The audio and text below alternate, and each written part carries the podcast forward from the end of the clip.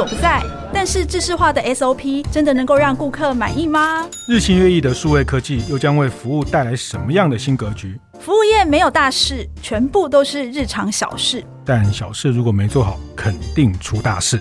欢迎光临服务一点绝，我一哥，我一姐，带你把脉服务业。上菜喽！众朋友，大家好，欢迎收听由闯天下跟大店长晨会共同制播的《服务一点绝》节目。我是天下杂志副总主笔王一之，我是大店长读书会创办人游子燕。哎，子燕，你最近跑去海底捞吃饭啦？哎，对，怎么样啊？呃、因为服务好不好？因为女儿看了网红的推荐之后。反正现在就是我们这种家里有中学生的家长，吃什么就是小孩决定嘛，哈。那小孩吃什么就是他看什么网红决定哈。那订了好久，订了好久，这个海底捞我真的也有点吓到，因为疫情之后也很长时间呃没有特别去吃海底捞那。哎、欸，我发现还好多年轻人，然后真的很难定位哈，就是 周间周末天哪都不容易定位，那也是满满的。那坦白讲，我那天吃了还蛮多心得的，服务还不错。哎、欸，对，这是第一个心得，就是、嗯、大家都在缺人缺服务，但是他们在服务这件事情真的还蛮用力的哈。那呃，像我去那个金站店啊，台北的金站，那他洗手间是在外面。然后我就啊、呃，什么游先生啊，什么定位进去，进去完之后，呃，要要上菜之前，对、哦、我就去了一个洗手间，然后跟我说，哎，我就跟他确认说，哎，是往这边走嘛？他说，对对对，呃，游先生往这边走，我 吓一跳，哇塞，马上哎、哦，马上已经大概隔了超过十几分钟了。哦、他说，游先生往这边走，哦，我想说，嗯，这个还是有很多服务业的品牌服务业经营者。他们还是很认真的把服务做好，做好，那让服务成为他一个商品的一个很独特的魅力哈。那是海底捞本来就是卖服务啊。呃，对，但是其实我为什么想到这件事情？就前一集我们跟苏国尧老师 在谈这件事情，那他说，因为疫情的过程，大家就会。说啊，因为疫情啦，我们就尽量不要去，就疫情变成一个借口，对，做，做不好服务的借口，接触就变少了，服务的热情、服务的笑容，因为戴起口罩了等等哈。那我觉得，呃，以海底捞来说，我觉得这个确实感受到他们在这件事情还是有他们对于这个服务的一个坚持哈。那。对，但是我后你后来结账的时候，对，结账的时候特别传给我一张账单哈。对，哎，就结账的时候，我们就哎长长的串，也是到桌边结账啊什么。那因为我看到他账单最后最后一行啊，那我们有一点小小的职业病，就会看他账单，哎，他竟然在最后一行有三句话，是是在招募人才。哇，表示你看现在服务业缺工有多厉害啊！对，然后你就回我两个字。笑死！对啊，因为他在那个求贤征才的后面，然后还写说没有停不了的雨，没有亮不了的夜，一起用笑容跨越过去吧。我就觉得哇，对，那他后面还说就是呃，这个招贤对不对？就是那个征才啦，对，招贤招贤哈那。哎、欸，我觉得突然有一种被心脏喊话的感觉，你知道吗？就是、你想去了是吗？没有，我想说，哦，他在最后，但字真的也不大，但是我觉得他也表达这个企业真的很想要需要人哦。但我不太确定这以前他是不是这样列，还是因为这一段时间确实，这也是我们接下来今天要谈的，就是服务业的人才的短缺，这个非常非常严重的现象，特别随着国境的解封。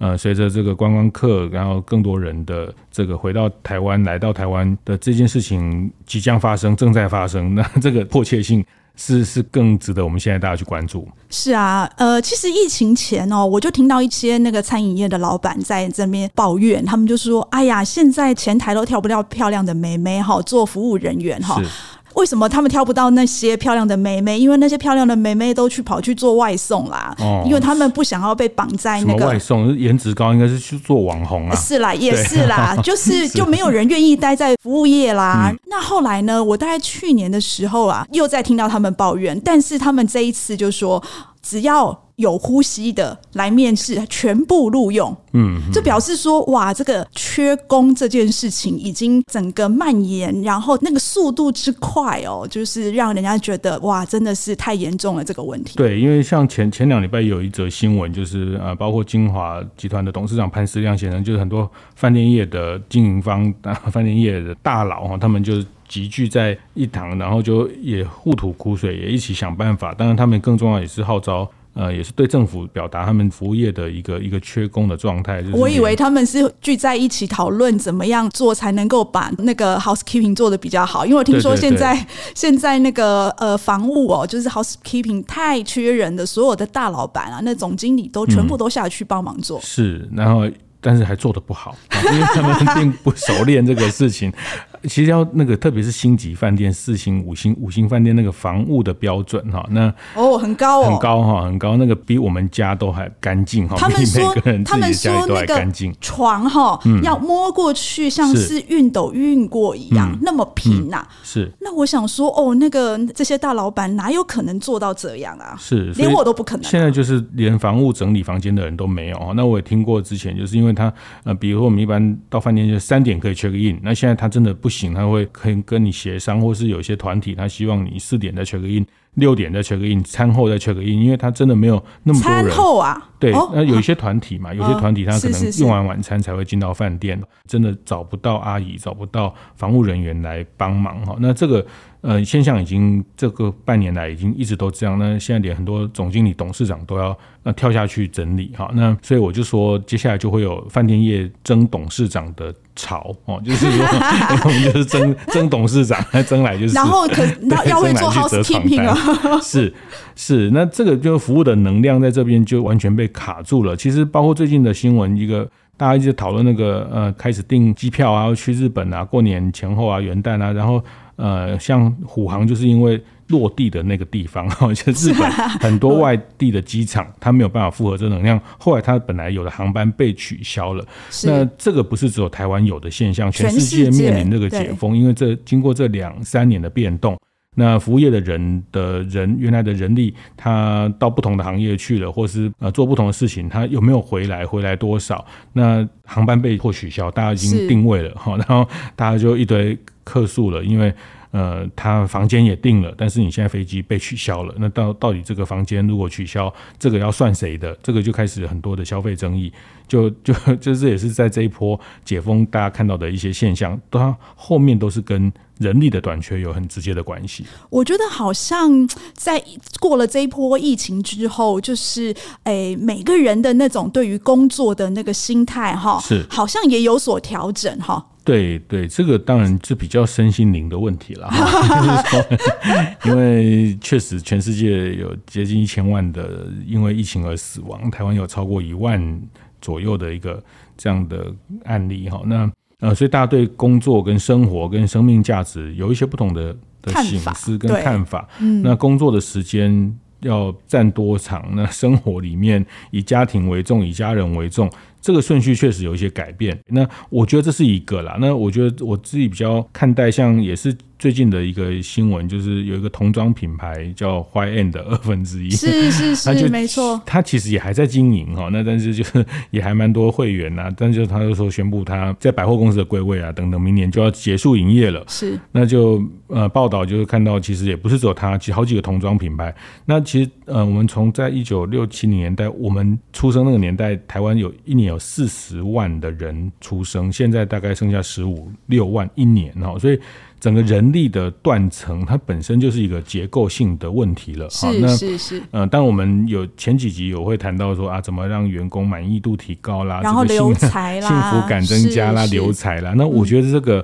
呃，也不完全能解除或是解答这个人力缺少，因因为它确实是人就少啦，就整个人就出生率就变少，人就少，而且观光客、嗯、以观光客来说变多了，因为十年前、十五年前台湾也没那么多境外的观光客，客，是是是，也没那么多五星级的饭店。其实接下来还有很多很多新的饭店 等着开，等着开。对对对对，那人从哪里来？我就很担心他们啊。那像他们到底要去哪里找人啊？至少前台要有人吧？是，哎、要不然就自动 check in。是是，那我自己在餐饮业看到也是这样，就是大家因为人有限，所以他大家不太敢想去开分店，或是营业时间会集中在晚上，或是营业时间做调整。那休一天休两天哈，那变成需要用这样的方式去呃，在人力上的配置，成为大家现在最开店最大的问题，倒不一定是生意好不好的问题，是有没有人有没有人可以去去服务客人。是，那很多餐厅甚至因为这样，它有一半的位置可能没有办法去 open 出来哦，那它的有多少人？做多少生意？哈，那、哦、是、呃、哇，那台湾以前不是都很自豪说台湾是全世界最方便的地方吗？那以后看起来好像会因为这个缺工的问题，好像会有一些改变哈。可以啊，我觉得也不要那么方便啊。我为什么我们要那么方便？是哈，我们 对我其实这个我就本人的主张是比较不认为我们要不方便的便利商店。哎、欸，对我觉得方便又便宜。呃，这个是不存在哈。我觉得我们的服务业不要方便到又被人家很便宜的使用，呃，方便的价值要变得非常高哈。那就像现在做 Foodpanda、Uber Eats。当然，你会说从餐厅的立场说啊，抽三十趴，还要怎么运费？它本来就是一个很昂贵的服务啊！这热腾腾的餐点从餐厅送到你家，比你自己骑摩托车出去买还快还热哈，因为你还要停车还要干嘛？对。但真的有时候我自己使用过几次之后，真的非常非常的方便便利。那这个便利，当它后面付出代价。这本来就是应该的啊，就像你出门要坐计程车，这本来就比较贵啊，不然你去坐捷运也可以。所以我觉得要方便又要便宜这件事情根本不存在，而且我觉得接下来的服务业的业态也不应该存在。那当然这个前提也它也不会存在，因为也没那么多人了。是，所以老实说，就是很简单，就是一个这个缺工的问题，就是一个不可逆的趋势，服务业不可逆的趋势了。就是说，我们所有的服务业都应该要来面对这样子的问题，哈。对，那有你就一姐有什么很厉害的解法吗？我想要洗耳恭听。是，好，那我们休息一下，待会我们再来聊聊该怎么来解这个局，这样子。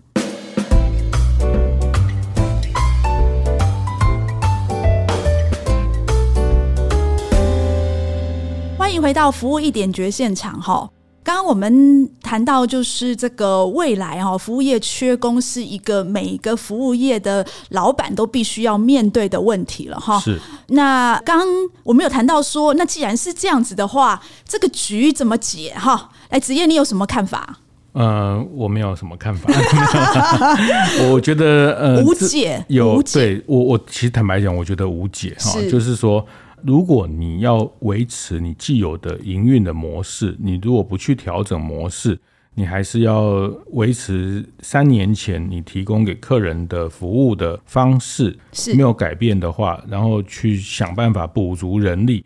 坦白讲，我觉得这个是无解，因为人就是不够啊。怎么补？那我觉得那个解法的角度，呃，我从很多业者的身上，或是说在我自己我们的大店长的社群里面，其实我也看到大家不断的在优化，不断的在找到一些办法。那我觉得那里面大概。还是要去改变你既有的，不管是叫从服务流程的设计，是甚至到商业模式的重新的设计，这两件事情可能是一个调整的方向。就是说，三不转要路转的哈。就是说，你如果要回到，你要跟我说，你要一样是三年前、两年前这个疫情解封了，所以我们要开始要做生意了。每一般都要有三个人，不可能的。对，然后要提供三年前那样的服务的形态。嗯然后又要有这样的人力的这个团队服务，那其实是非常非常辛苦的。哎，可是子燕，我想听你说，刚刚你说的那个商业模式的改变，你可不可以举个例子啊？什么叫做商业模式的改变？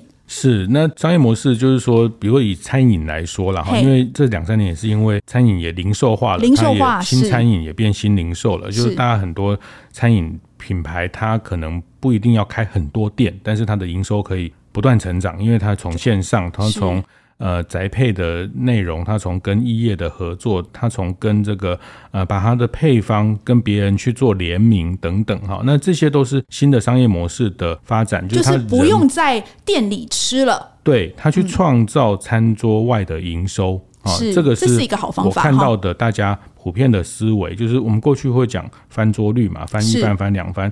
那这个翻桌率是你有一家店有十张桌，所以有十家店就一百张桌。但是你现在没有办法开十家店，你就开两家店，那翻桌也只能翻那几番。但是那你接下来如何去创造？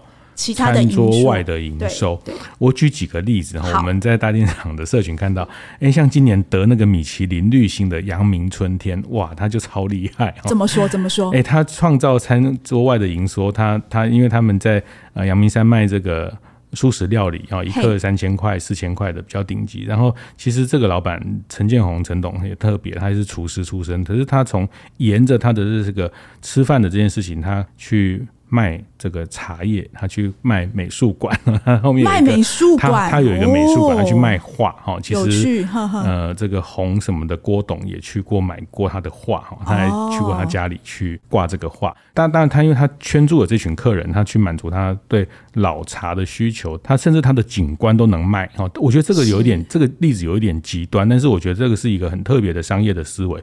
他因为他的植栽啊，他的园艺，他甚至因为有新加坡的人来吃饭，很喜欢他的园艺，他把整个园艺。输出哈，透过货柜输出，哇，他什么都能赚钱呐！我的妈呀！那他就跟我说，这个叫餐桌外的营收，很好，很好。那一样就是说，今天做宅配、做任何的延伸的服务的生意，都是叫餐桌外的营收。像我们在台中善心心愿也是米其林餐盘的餐厅，那他们也是高餐毕业，也是一对创业的夫妻做台菜，他们也是开两家店，大家都人手的问题都没有办法再扩增，但是他们。呃，开了两家，开了三家，他们其实有有做很多行动的服务，在台中的这些七期的豪宅啦，或是这些顶级的这些住宅里面去帮他们做外汇，好，那这也是一样创造餐桌外的服务。那当然，这后面就是包括便利商店会来跟你联名合作啊，像刚讲的这个阳明春天，他们因为 Seven 最近推的这个舒食，就是找他做 IP 的合作。那你说这个？跟便利商店也不见得赚到什么钱，然后，但是他其实有透过这个曝光，他就会有自己的官网做呃线上的舒食的这些冷冻包、宅配包跟舒食料理的延伸。那我我觉得这个都是品牌啦，品牌的那个价值提高，到到商业模式的设计了。那这一段其实是也是这两三年在疫情的淬炼里面，这些品牌大家因应疫情一直做变动，一直做调整，找到一个新的路哈。那所以呃，我觉得这个是比较远一点的事情。就是说，他可能，呃，你可能没有办法明天就做到，但是你必须要往这个事情去想。人就这么多，你怎么去创造品牌的价值，创造餐桌外的营收的来源？哈，那不是只有靠服务更多的客人哈，那呃换更多的床单得到更多。那但是每个来都是住一千二、一千五哈，但是现在当然很难了。但是我意思是说，客单的提高，那当然。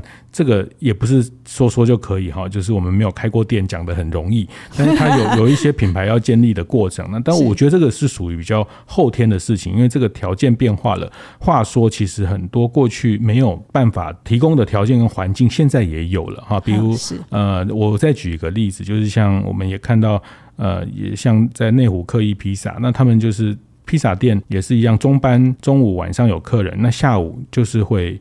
有一个空班时间，空班的时间。那过去我们在餐饮业就是会空班，就是休息啊、睡觉啊，算钱啊不算钱？是那那那休息。那当然就是说，你现在人用的少，人用的时间短短的时候，那这个空班他们就去开发了一个下午茶的。品牌去满足内科附近的这些上班族的下午茶的餐点的需求，然后透过外送是这个虚拟的线上的品牌。那我我这个也都是回应，就是人少的时候怎么把人的产值提高高啊？那这个里面呃商业模式的设计是很重要的一个角色。呃，因为人少，因为人少，那你赚的钱不能少，或是你要给大家更多的钱，就是终点就是要把。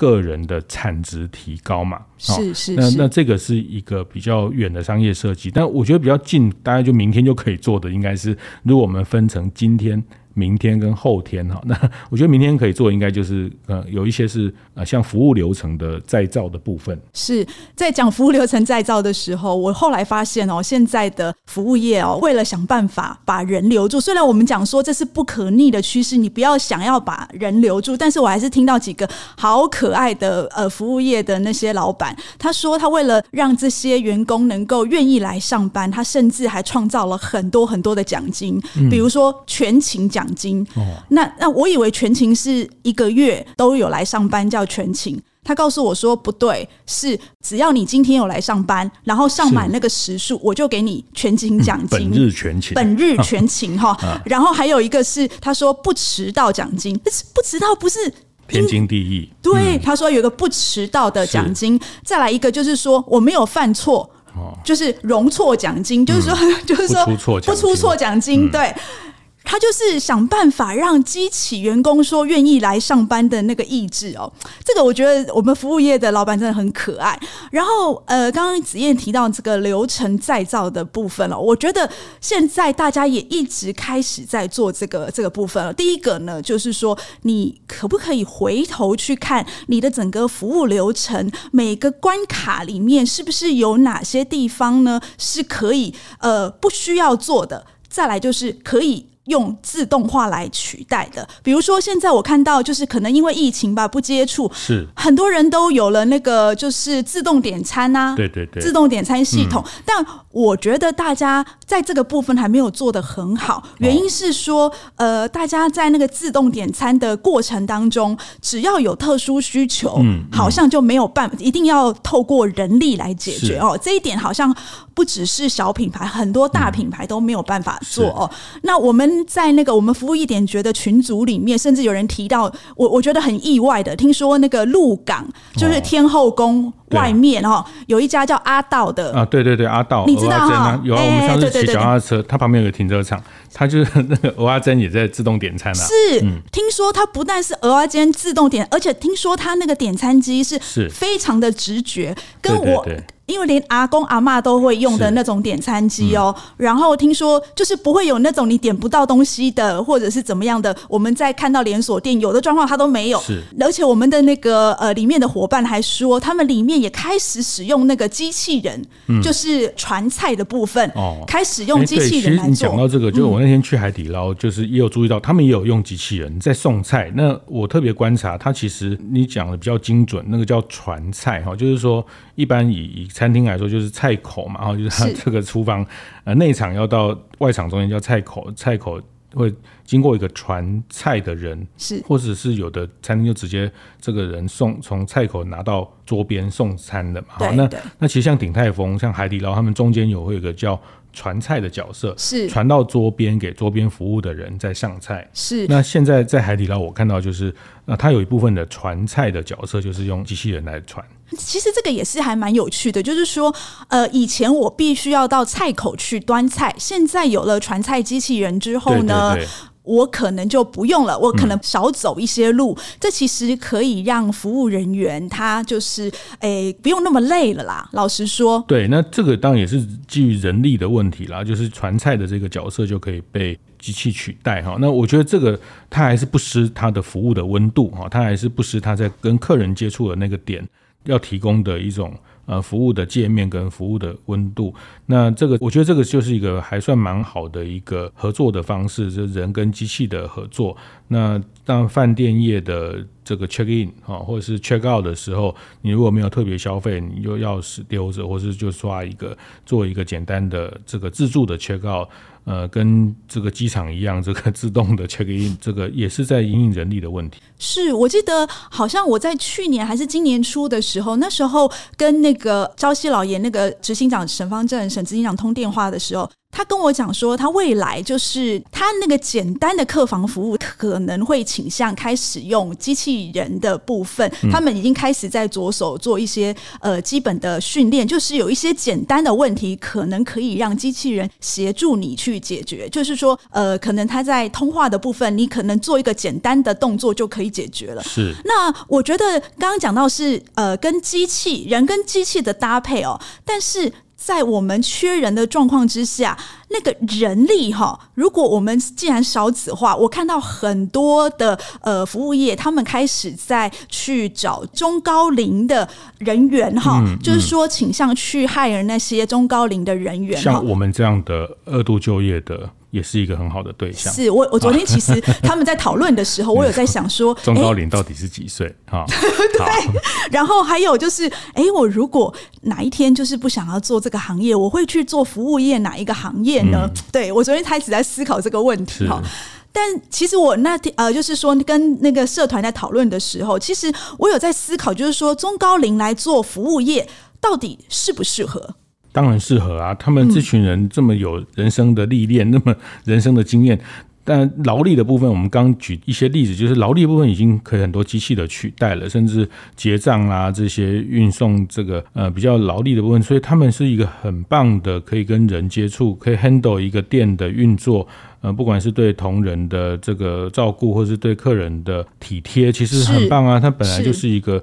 最棒的、最最好的这个心理学家，没错。但是，呃，聘用中高龄的时候，也会遇到一些问题哦。比如说，便利商店，你在那个很 rush 的尖峰时期，那可能客人要求就是拿了就走。可是，呃，中高龄他可能在煮咖啡的时候，动作比年轻人稍慢一点点，或者是说端盘子的时候，他没有办法端太重。嗯、所以，哎，这个对这些第一线的就是人员也是有一些困扰嘛。你到你中，你到了中高龄，就知道。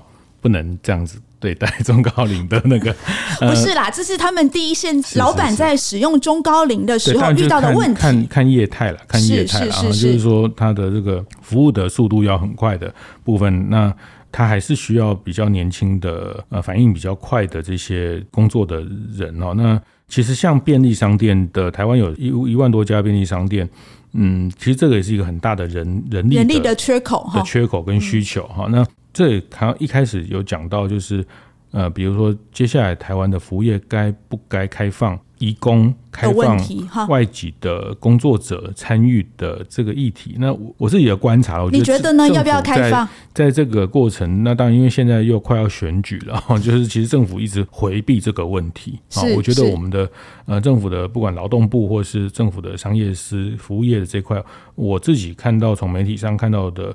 我觉得政府一直在回避这件事情，他总是认为说啊，你们业者多多给钱就可以找到人了哈。但是我必须要帮，并不是、欸、对我们，我们很清楚，我们要帮大家去讲，其实不是多给钱就可以找到人。你有时候给再多钱，还是没有人愿意来做这个职业。对，对，但是现在就是政府比较用这个方式讲。那第二个就是说，他觉得开放了移工。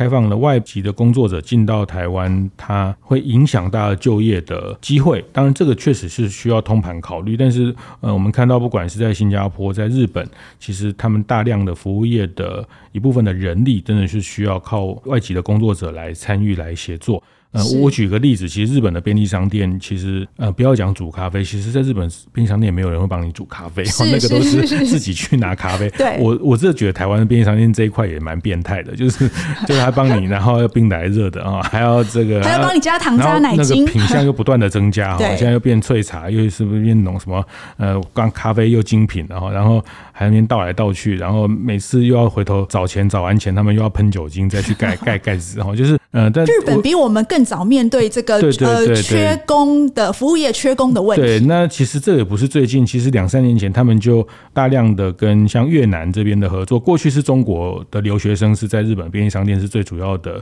服务人员。那现在在两三年前，日本的 Seven 就直接在越南设立培训中心，是直接在越南当地训练要去留学的留学生。呃，他们可以训练到。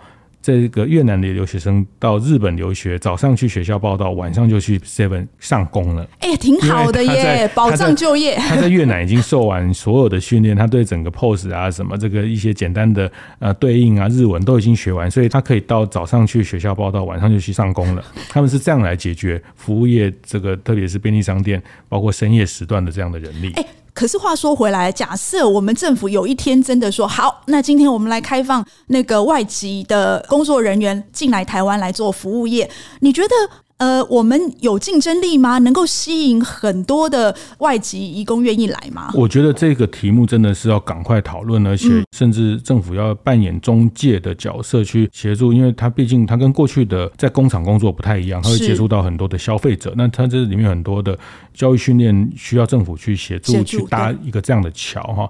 那先不谈我们有没有竞争力，我觉得我更忧心的是。会不会有人愿意来台湾工作？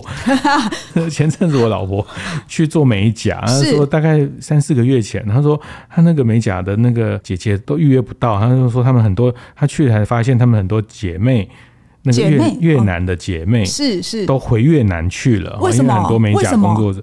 因为是那时候两岸关系非常紧张，哦，对对对对，要打起来了，那个，对。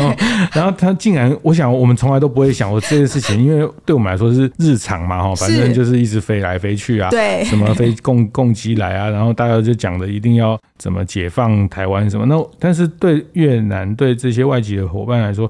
哎，他们都会觉得有风险，所以，嗯、呃，在当然，宁可去没有风险的地方工作。对，然后疫情之后很很久没有回家了哈，然后就家人也很很焦急，很希望他就每天看新闻，就台湾很危险，赶快回来，赶快回来。就其实我们我们是就就就这样就很跑掉了很多的这个工作的伙伴哈。那呃，我觉得这一块真的政府要很明确的赶快的去看待。呃，刚讲其实我我也觉得现在。在不同的国家，越南、印尼，或是过去比较多外籍的工作者、外籍的移工，呃，输出的国家，他们其实现在的输出也越来越减少了啊，因为呃，大家在。地方，大家在当地，其实像东南亚，他们电商也很蓬勃。是啊，自己就可以当直播带货。对对，那这个时代跟情境都不太一样，然后，所以我觉得这个部分真的是要赶快去规划，因为大家在服务业经营上真的是面临到非常非常痛的痛点了。那是流程再造、商业模式再造，我觉得业界经营者说真的，我觉得大家真的蛮努力的，都很努力，真的能能改变、想改变、愿意改变，我觉得这个。大家为了经营，其实都做了很大的努力了。是，所以呃，今天的一点诀呢，就是说，呃，希望就是每一个那个服务业的从业的老板哈，其实你们想要解决这个人力缺工的问题，其实不妨再回去呃，好好的重新检讨一下你的整个服务的流程，是不是有可以再改进的地方哦？是不是能够由自动化来取代？是，那我想最后还是人变少，但是你的产值不能变少。如果提高每个人的生产的这个价值，那呃商业模式的重新的再造，然后怎么去攫取这个时代给予的方便跟红利，在你的商业模式的重新设计哦，那这个比较是釜底抽薪的面对人力的一个思考。服务一点绝是在每个月的第一个跟第三个星期四早上八点准时播出。我们会讨论跟服务业相关的各种议题，分享精彩案例。欢迎大家到 Apple Podcast 闯天下按赞五星留言。另外还可以加入服务一点绝的 Line 社群。怎么加入呢？请看资讯栏中的说明连结。我是王一之，我是游子燕。服务一点绝，我们下次见。